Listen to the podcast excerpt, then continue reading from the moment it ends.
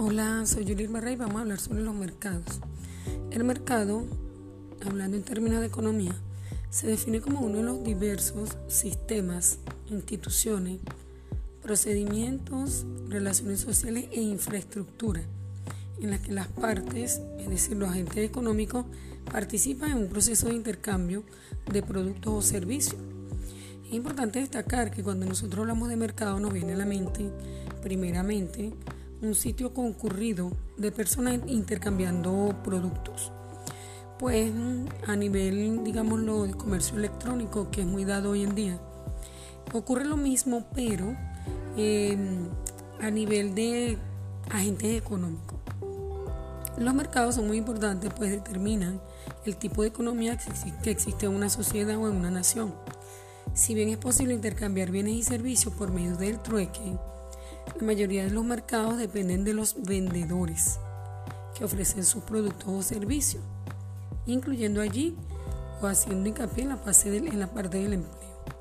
Los mercados son el principal elemento o componente económico estudiado por los economistas. Existen varios tipos de mercados, entre estos el mercado financiero o de capitales, en cuales hace referencia a la compra de bonos y acciones. Dentro de él se encuentra el de divisas, el cual es un mercado financiero donde se ocurre la compra de divisas electrónicamente o de divisas en físico. También está el mercado de capitales, el cual es una clase de mercado financiero en que se compran y venden representativos de los activos financieros de las empresas como son las acciones. Como otro tipo de capital tenemos, o de mercado, tenemos el mercado laboral. En este mercado es el menos visible de la economía. Es el que ocurre entre las familias que venden los servicios laborales. Por ejemplo, un piloto de avión que vende su trabajo a la aerolínea.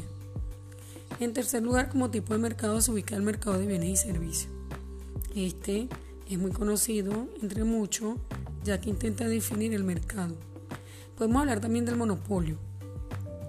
El monopolio es un mercado donde existe una única empresa productora de un determinado bien o servicio y existe un gran número de demandantes o compradores.